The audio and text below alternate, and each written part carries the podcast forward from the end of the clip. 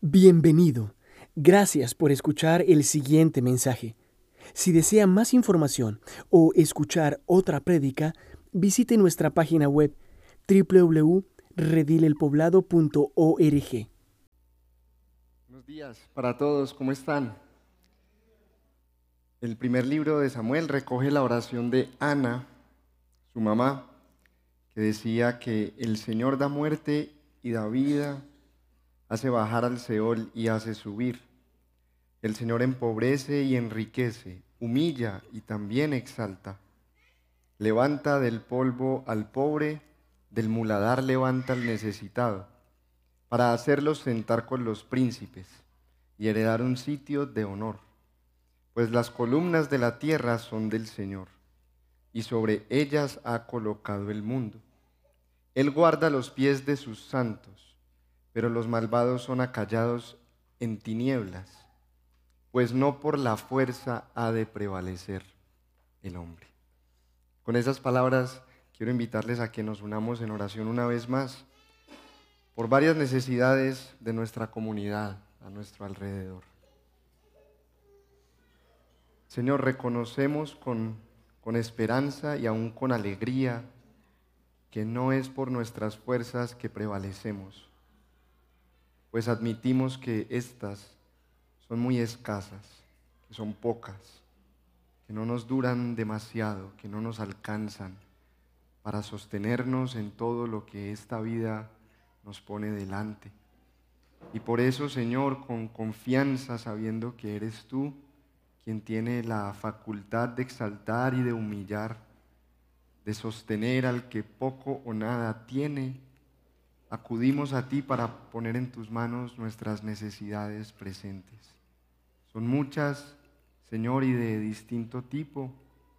Tenemos hermanos entre nosotros batallando con situaciones muy duras en su salud y a ellos te pedimos que les fortalezcas, que a esta hora les animes en lo profundo de su ser, aún con la certeza de que la debilidad de nuestros cuerpos algún día llegará a su fin cuando seamos completamente revestidos de inmortalidad. Oramos también por los que están pasando necesidades materiales, los que han sufrido escasez, o estrechez económica, financiera, los que se encuentran en aprietos en esta área, que tú traigas provisión y sustento, que tú pongas gratitud y aún humildad para comunicar sus necesidades y para que también nosotros, tu familia, podamos servir y hacer nuestro aporte. Oramos por todos los que en general necesitamos fuerza en estas etapas de la vida que tú nos alientes, que tú nos animes y que en medio de todo lo que tenemos que sufrir y atravesar antes de entrar al reino de los cielos, nosotros te veamos a nuestro lado, te conozcamos y aprendamos a confiar en ti con la seguridad y el descanso que un niño puede confiar en sus padres. Y hablando de este tema, Señor, recordamos que tú prometiste a Abraham hace siglos que bendecirías a todas las familias de la tierra. Nosotros creemos en el Hijo, que es el último cumplimiento de esta promesa. Y por eso te pedimos también que hoy tú bendigas a nuestras familias, tú traigas redención a nuestros hogares y tú nos restaures para nuestro bien y para la gloria de tu nombre.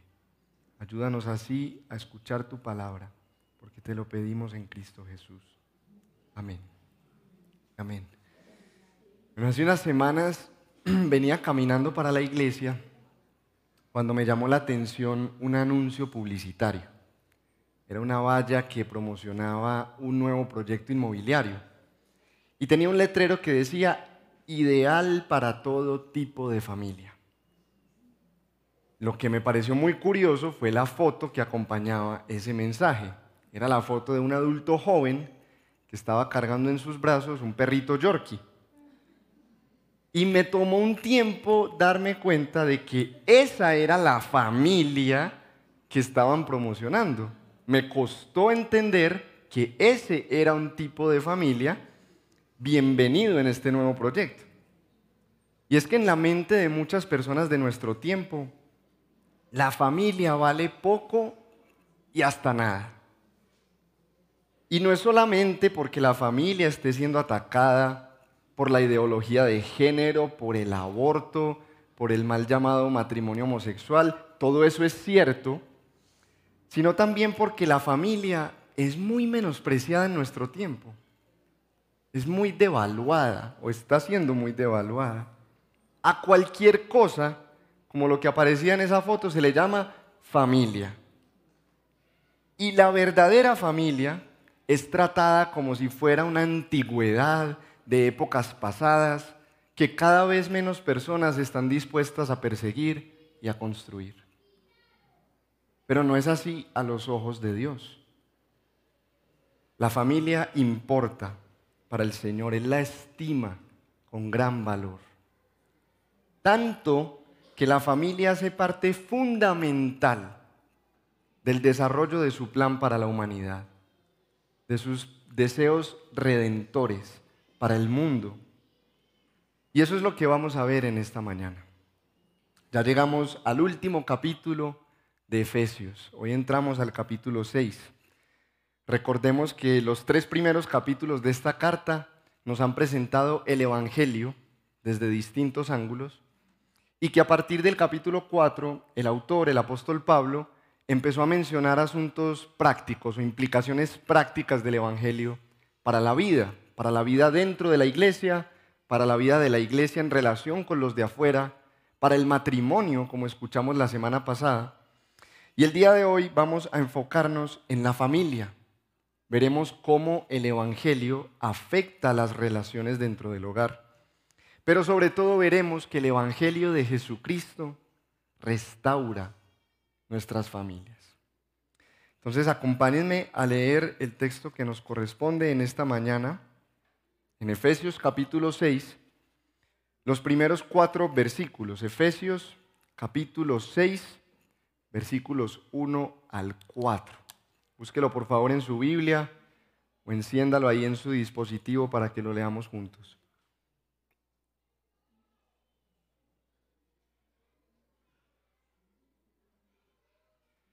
Efesios capítulo 6, versos 1 al 4 dice así en la nueva Biblia de las Américas.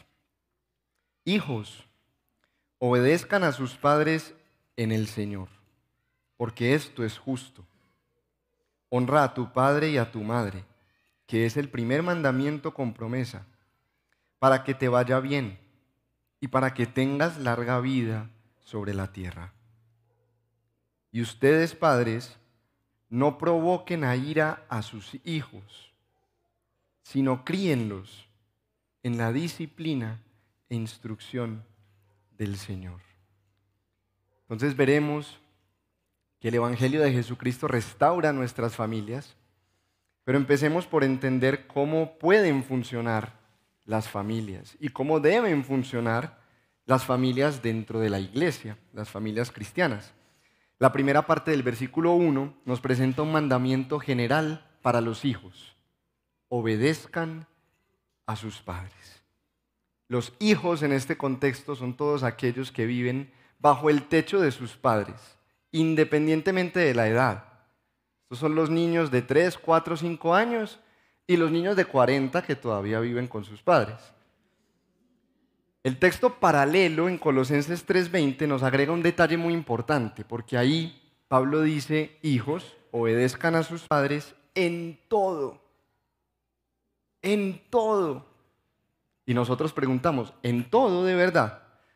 Bueno, más o menos nuestro texto sí está limitando o calificando el alcance de la autoridad que los padres pueden ejercer sobre sus hijos, porque dice que es en el Señor. Leímos esa pequeña expresión ahí. Los hijos deben obedecer a los padres en todo, todo lo que no contradiga la voluntad revelada de Dios en su palabra, en la Biblia, en la Escritura. Porque al fin y al cabo Cristo es la autoridad suprema de los padres y de los hijos. Y la forma en que Él ejerce su autoridad es por medio de su palabra. Esto quiere decir que si algún padre le pide a sus hijos hacer algo que sea contrario a la voluntad de Dios, los hijos no están obligados a obedecer como en todo lo demás. Pero también significa que si un hijo decide desobedecer a sus padres, entonces más le vale tener un versículo y un capítulo de la Biblia abierto para poderse defender. Porque de lo contrario estaría oponiéndose y desafiando no solo a sus padres, sino a Dios mismo. Y el versículo 1 también en la segunda parte nos da una razón para obedecer. Dice, porque esto es justo. Dios es el estándar de la moralidad. Él es el que determina si algo es justo o si algo es injusto. Y delante de Él es bueno, moralmente bueno, justo. En este contexto justo significa apropiado, lo que es debido, lo que debe ser. Es justo obedecer a nuestros padres. Es justo que los hijos obedezcan a aquellos que les han dado la vida y el sustento y tantas cosas más. Pero también el texto de Colosenses nos da luz en este sentido. En ese lugar Pablo dice, porque esto agrada al Señor, confirmando que es bueno, que es justo, pero dándonos una motivación extra a los creyentes para obedecer. Todos los verdaderos creyentes desean agradar a su Señor. Y específicamente en el contexto de la crianza, que los hijos obedezcan a sus padres es la manera de hacerlo. Los padres tienen derecho a exigir obediencia de sus hijos. Es más, podemos decir que tienen el deber de hacerlo. Porque si no, están patrocinando la infidelidad de sus hijos al Señor. Entonces, hijos, sepamos que obedecer a los padres, especialmente cuando vivimos bajo su techo, no es un capricho, no es una pretensión anticuada de otras épocas, es la voluntad de Dios, es justo, es bueno, es sabio.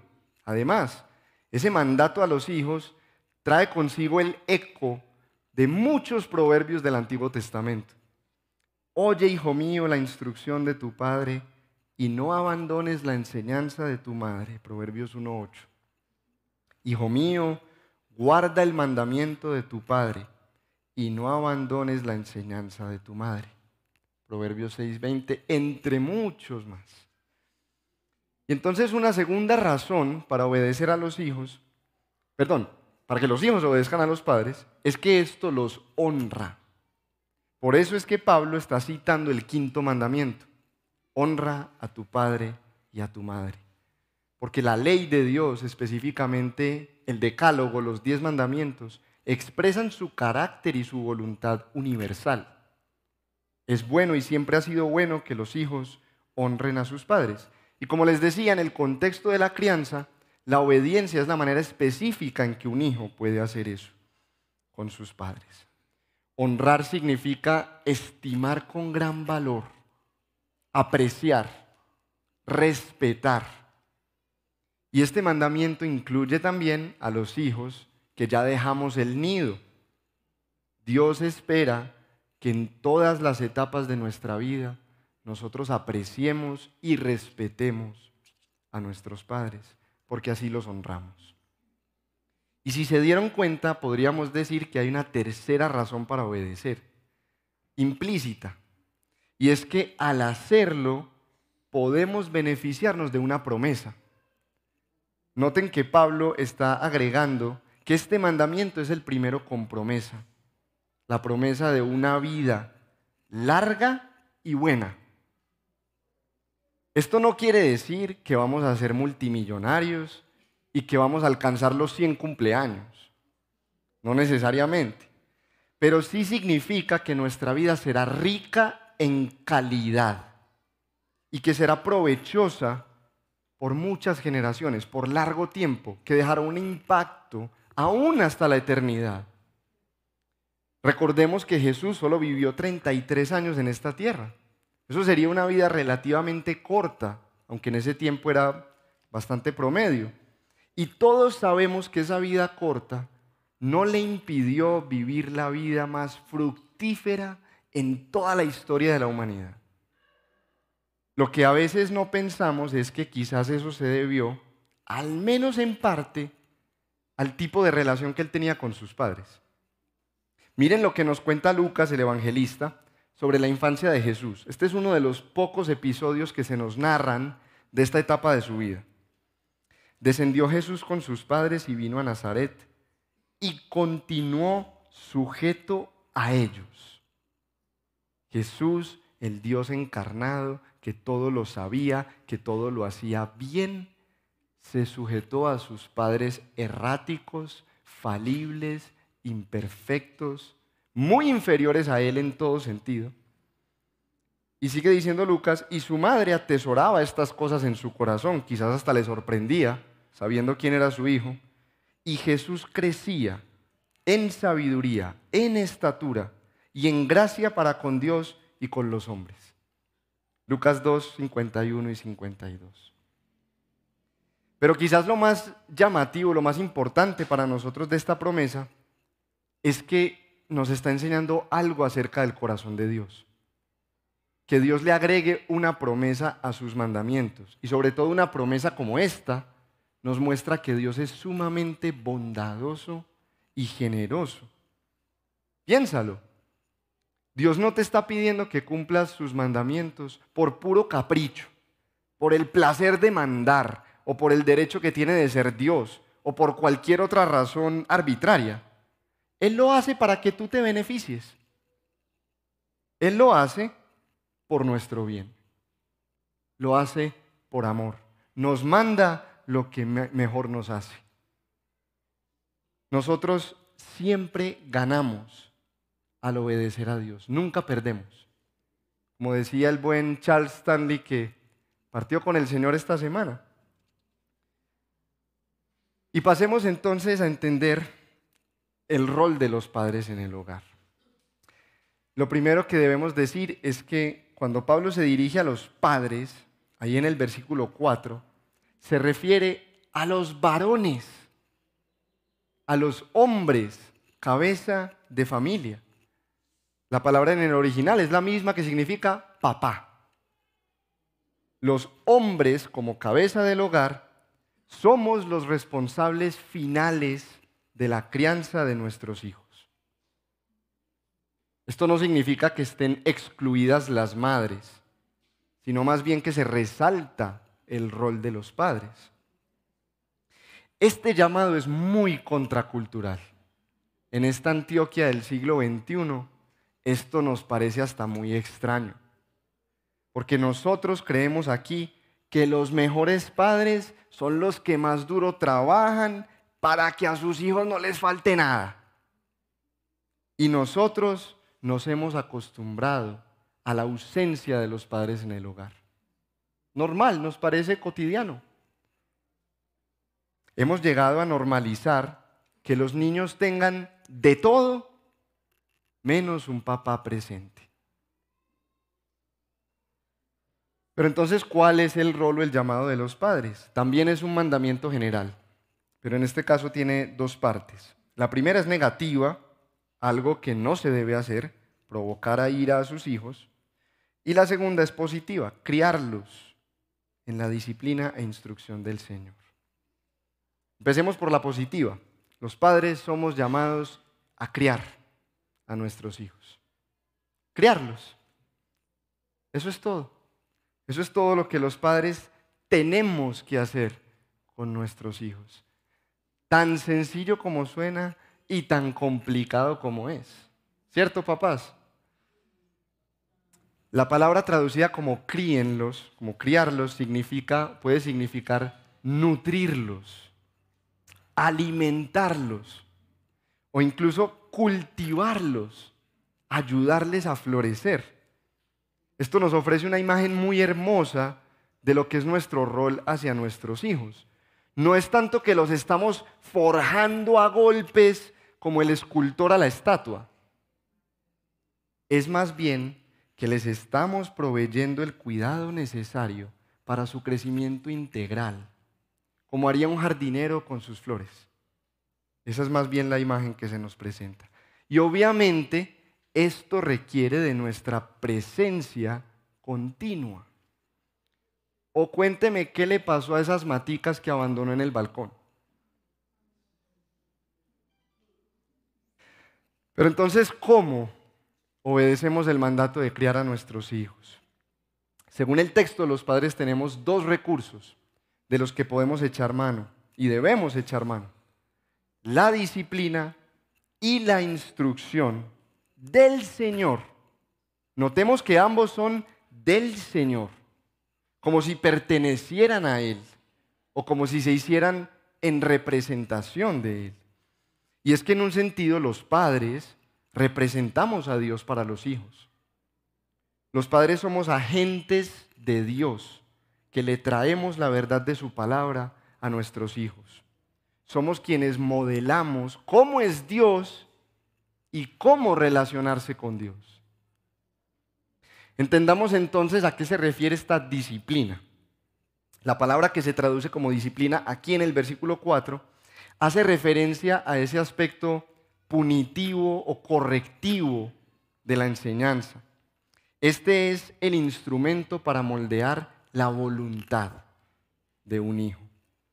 Se vale de acciones físicas e incluso de castigos cuando es necesario.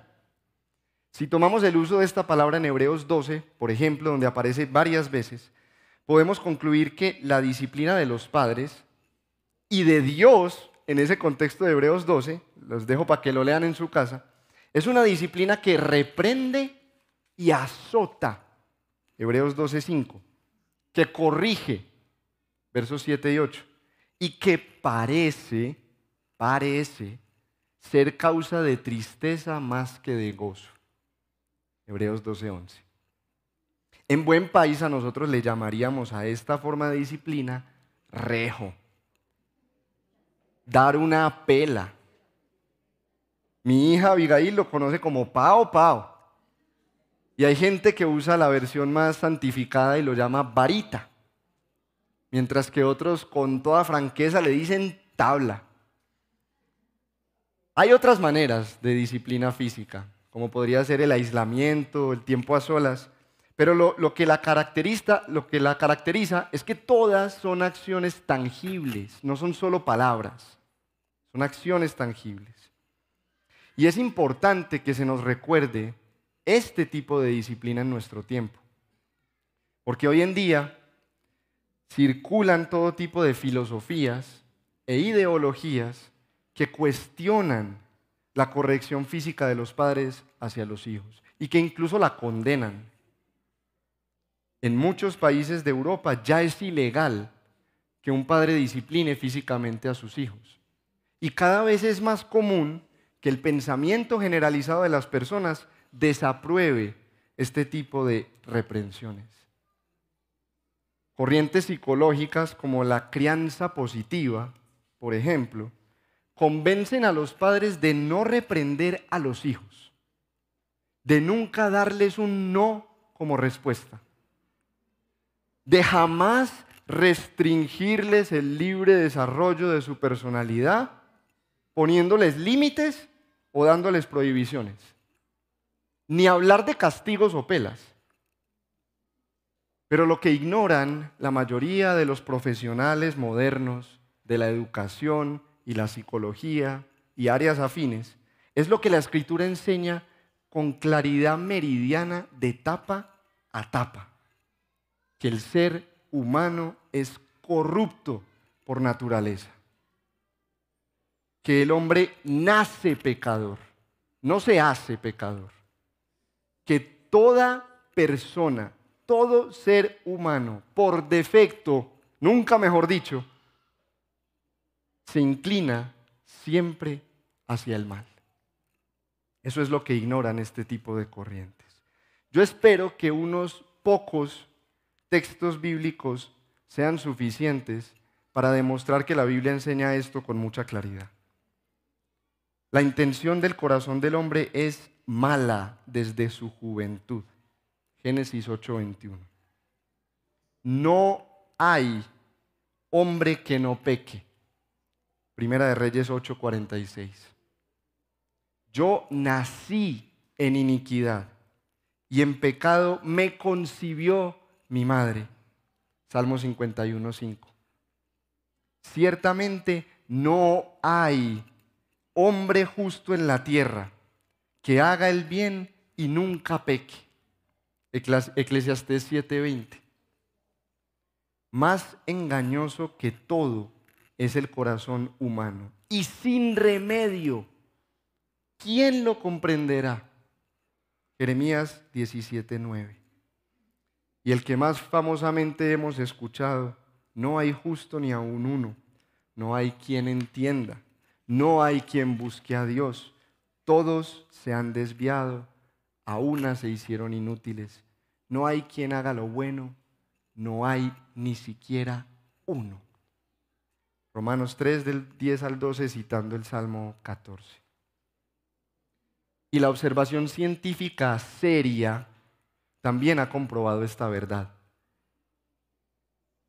Un académico norteamericano llamado John Curson comenta lo siguiente. Un estudio de delincuencia juvenil concluyó que todo bebé comienza su vida como un salvaje es completamente egoísta y totalmente autocentrado. Quiere lo que quiere cuando lo quiere.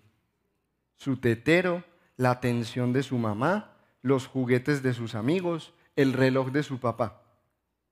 Negarle estas cosas le provoca tanta rabia y agresividad que llegarían a ser asesinas si el bebé no fuera tan impotente.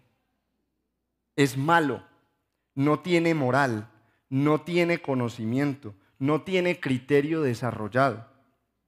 Esto significa que todos los niños, y no solo algunos, nacen siendo delincuentes en potencia. Si se le permite, esta es la parte importante, si se le permite continuar viviendo en su mundo autocentrado de la infancia, todo niño crecerá para ser un antisocial, un psicópata, un criminal, un ladrón, un violador o un homicida. Cuando los padres, incluso los padres cristianos, abrazan las corrientes pseudocientíficas que prohíben la corrección de los hijos, la corrección física, lo que están haciendo es ignorar que sus hijos son pecadores. Lo que están haciendo es contradecir la palabra de Dios que es eterna, infalible e inerrante para acogerse a meras teorías y especulaciones humanas. Y peor aún, peor aún, están manteniendo a sus hijos lejos de la gracia salvadora de Dios, porque solo los pecadores necesitan gracia. Están condenando a sus hijos a que crezcan pensando que son o que pueden ser lo suficientemente buenos para Dios si tan solo tienen la información correcta. Pero lo que están haciendo es que los están educando para que nunca necesiten a Dios, para que nunca se sometan a Él como una autoridad suprema y para que no sepan cómo relacionarse adecuadamente en el mundo que Dios creó con otras personas. Hermanos, entonces no creamos esos perdónenme la expresión, disparates. Disciplinar a los niños no les va a causar ningún trastorno. Todo lo contrario, les hace bien a ellos, a las familias, a la sociedad en general. Miren cómo lo dice la escritura. La vara y la reprensión dan sabiduría pero el niño consentido es vergüenza de su madre. Proverbios 19:15. La necedad está ligada al corazón del niño, pero la vara de la disciplina lo alejará de ella. Proverbios 22:15.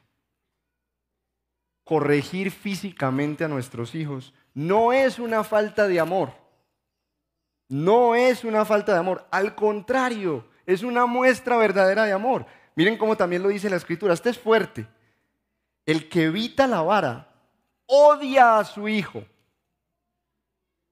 lo odia, es indiferente al destino de su hijo. El que evita la vara odia a su hijo, pero el que lo ama lo disciplina con diligencia.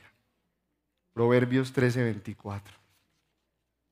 Ahora, por supuesto, hay que decir que no estamos hablando de maltrato ni de violencia. Espero que se asuma.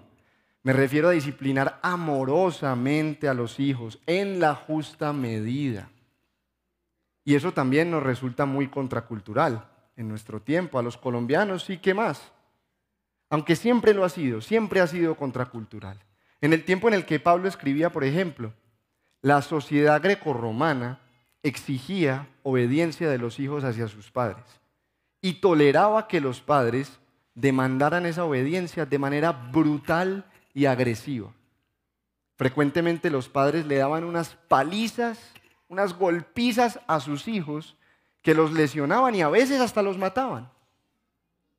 Entonces imagínense el impacto que tuvo para la audiencia original escuchar un texto como este, en el que Pablo manda a los padres cristianos que ni siquiera provoquen a ira a sus hijos. Cuanto menos que los maltraten, si ni siquiera los podían hacer enojar. Hoy en día escuchamos en nuestros contextos todo tipo de excesos, todo tipo de abuso infantil. Pero nuestra disciplina como padres cristianos debe ser según el Señor. Debe ser con amor y verdad. Debe ser justa. Debe ser en la debida proporción. Y siempre debe ser para el bien del que es corregido. No debe ser un arrebato de ira. No debe ser un desquite personal con los hijos.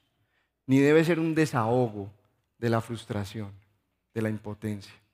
Debe ser según la palabra de Dios. De lo contrario, nosotros también nos estaríamos oponiendo a Dios mismo. Pasemos a ver en qué consiste la instrucción, que es la otra herramienta de la crianza, porque la disciplina física no es la única que tenemos en nuestra mano. Los padres somos llamados a instruir a los hijos. Instruir podría traducirse también como advertir o amonestar. Esta es la parte más informativa o más ilustrativa, más simbólica de la enseñanza.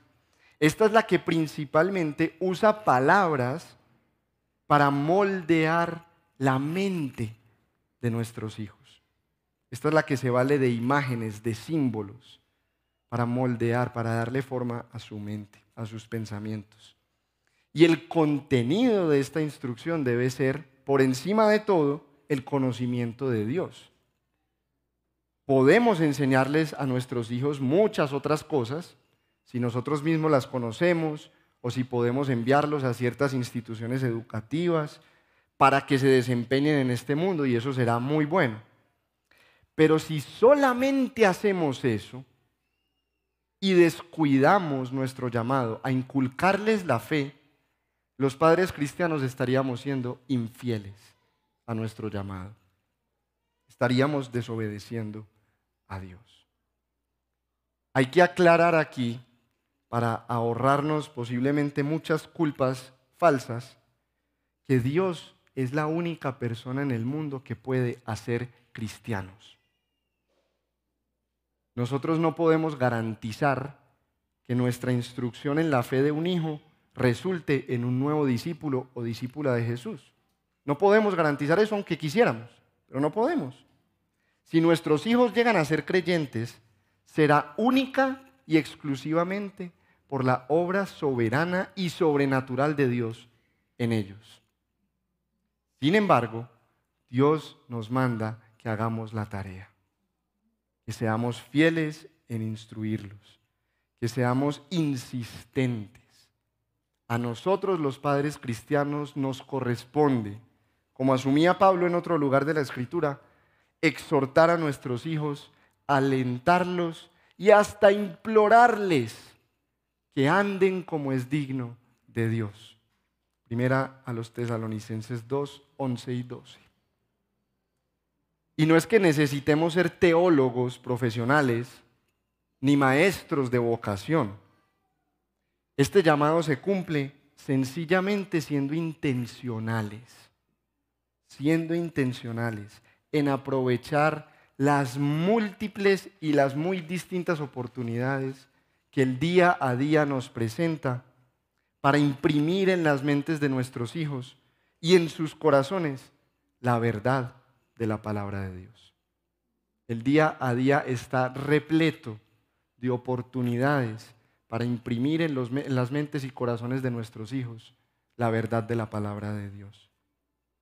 Esto nos rememora lo que decía la ley y a lo que invitaba a los padres en el Antiguo Testamento.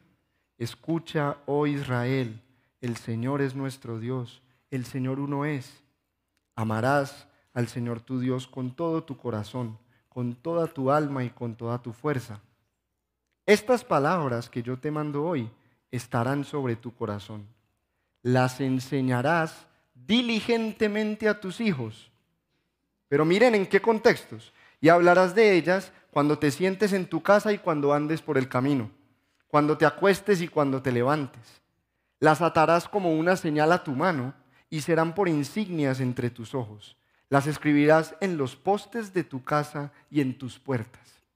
Deuteronomio 6, 4 al 9. En otras palabras, en el día a día, en todo momento, en cualquier ocasión, es una buena oportunidad para decirle a nuestros hijos, el Señor uno es.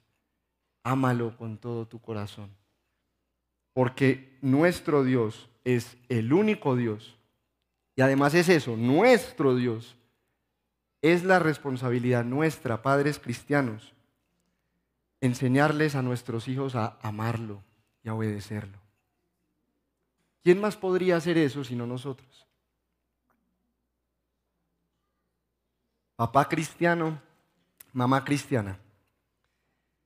Si tú no instruyes a tus hijos para conocer al Señor, ¿cómo pretendes que lleguen a amarlo? Tú le vas a dejar esa responsabilidad a este gobierno. O, o tú le vas a confiar la mente de tus hijos ávida moldeable, impresionable, plástica a las instituciones ideologizadas de nuestro tiempo. O tú le vas a entregar los preciosos corazones hambrientos y sedientos de tus hijos a las vanidades y los pecados de Internet, de YouTube o de las redes sociales. Tú vas a permitir que, sus hijos, que tus hijos desperdicien sus vidas sirviendo a los ídolos en lugar de al Dios viviente. En conclusión, entonces vemos que este no es solo el modelo para una familia ideal. Esto es lo que el Evangelio puede llegar a hacer en nuestros hogares, porque de ahí es de donde Pablo está derivando estas enseñanzas. Esta es la manera en que Dios nos permite, como resultado del Evangelio, florecer en nuestros hogares. Esto es tan contracultural que viviendo así, nuestras casas serían luminares en el mundo, en un mundo en, un mundo en tinieblas. Esta es la evidencia además de que todos cuentan para Dios.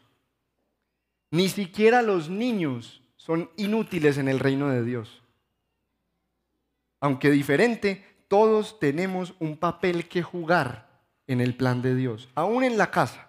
Dios es tan grande que se vale hasta de lo más cotidiano, como lo que tiene lugar dentro de nuestras casas comunes y corrientes de lunes a sábado. Él se vale de eso para avanzar sus propósitos. Los hijos en general debemos honrar a nuestros padres. Los hijos, particularmente los que viven con ellos, deben obedecerlos. Y los padres debemos criar a nuestros hijos en la disciplina e instrucción del Señor, para que nuestro hogar sea una expresión de obediencia, de gratitud a Dios por el Evangelio, y sea un medio, no un estorbo, sino un medio para la misión de testificar al mundo y de alcanzarlo. Pero yo sé que un texto como este, puede remover nuestro corazón de muchas maneras. Algunas positivas, algunos nos hace agradecer por los buenos padres que tuvimos o por los hijos que Dios nos ha regalado. Pero yo creo que la mayoría tiene sentimientos de culpa, de dolor y de vergüenza. Porque después de la caída, después de que el pecado entró al mundo, la familia no siempre funciona como debería funcionar. El que debería ser el lugar más seguro, más amoroso y más alegre del mundo, muchas veces es todo lo contrario. Nosotros todos le debemos a nuestra familia lo mejor y lo peor de nuestro ser. Los hijos podemos tener en mente en este momento las muchas maneras en que deshonramos a nuestros padres.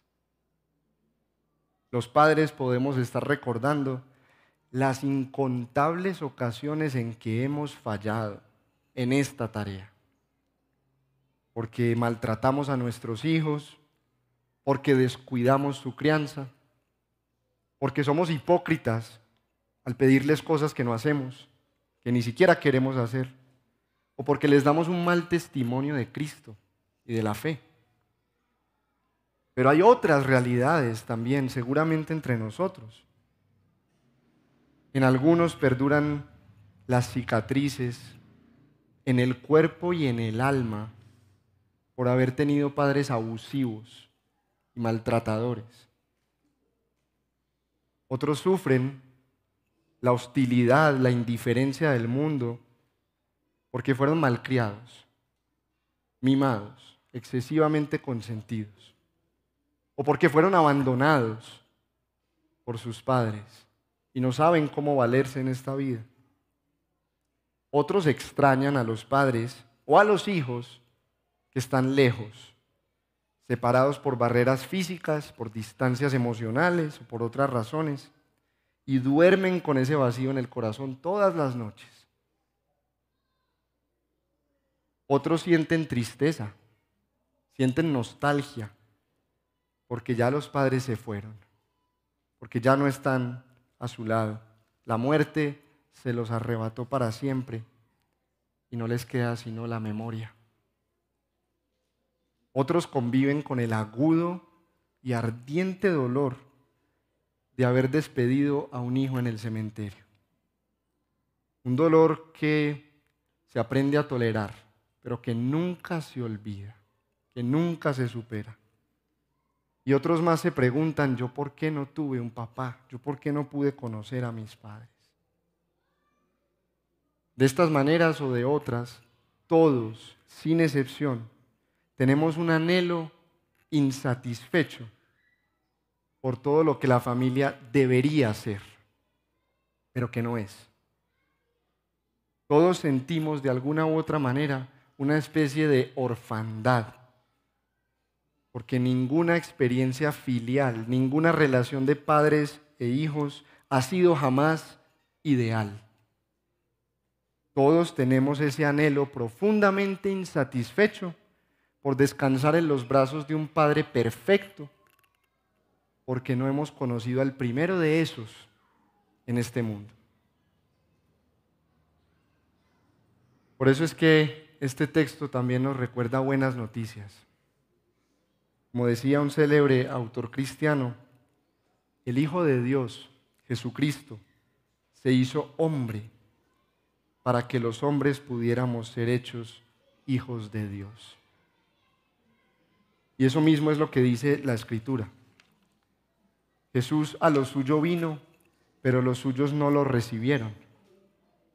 Mas a todos los que lo recibieron, les dio el derecho de llegar a ser hijos de Dios. Es decir, a los que creen en su nombre. Juan 1, 11 y 12.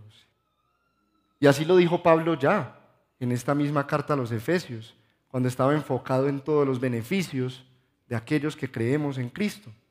Así pues, ustedes ya no son extraños ni extranjeros, ya no, sino que son conciudadanos de los santos y miembros de la familia de Dios. Adoptados, Efesios 2.19. Cristo ha llegado al mundo para rescatarnos de la orfandad que nuestro pecado causó. Cristo vino a llevarnos al Padre que perdimos en el Edén y cuyo recuerdo hace que el vacío sea insaciable. Cristo sufrió el abandono de su Padre. Dios mío, Dios mío, ¿por qué me has desamparado? Para que nosotros pudiéramos ser bienvenidos en su abrazo. Cristo es la bendición prometida a Abraham para todas las familias de la tierra. Cristo quiere restaurar tu familia. Y el Evangelio de Jesucristo restaura nuestras familias. Entonces, para terminar, quiero dirigirme a las personas aquí presentes que no son cristianas o que no se describirían como creyentes en Jesús. Y decirte a ti que si tú lo recibes hoy, es decir, si crees en su nombre, puedes considerarte hijo de Dios. Tú no tienes que vivir errante, tú no tienes que vivir huérfano. A ti se te ofrece ser bienvenido en la familia de Dios.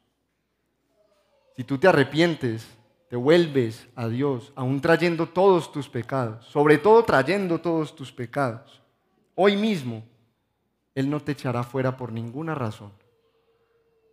Por nada de lo que hiciste o por nada de lo que sufriste, Él te rechazará.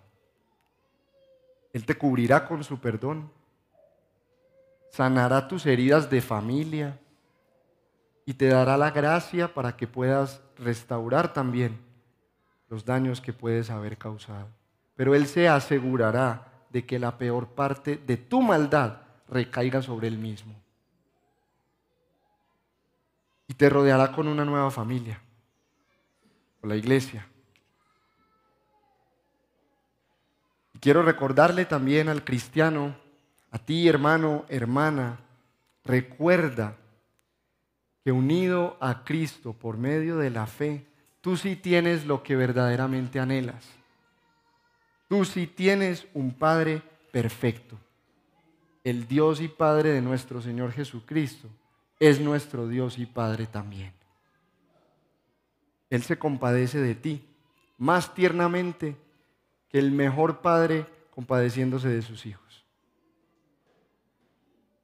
Él jamás te abandonará ni te desamparará. Él nunca te va a herir para dañarte, sino para sanarte. Él te va a disciplinar porque te ama, pero lo hará por tu bien, para que participes de su santidad. Su presencia compensará cualquier faltante de cualquier otra relación. Él te ha dado una familia de carne y hueso, la iglesia, para que experimentes aquí con personas reales cuyos nombres y rostros conoces la realidad de su compañía. Para que no sea un mero concepto, sino que cobre carne. Él completará en ti sus propósitos. Él se asegurará de que tú seas y llegues a ser todo lo que Él te creó para ser. Él te hará florecer, Él te cultivará hasta que des un fruto eterno. Y Él te enseñará también, papá, mamá, Él te enseñará como padre a ser un mejor padre y una mejor madre para tus hijos. Entonces, iglesia, hijos y padres, si abrazamos hoy la redención que Cristo trae a nuestros hogares, asumiendo estos llamados específicos que Él nos hace, Nuestras familias florecerán.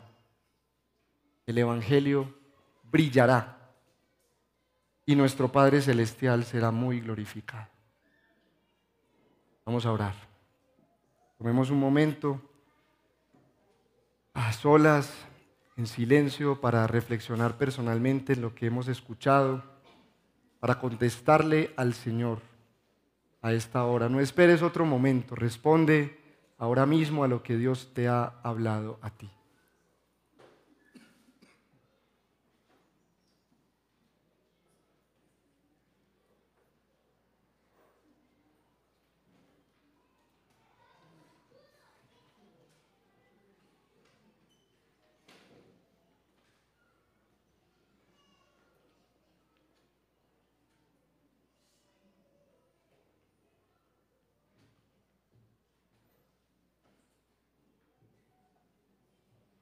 Señor, te agradecemos por el don inefable que nos has dado en tu Hijo,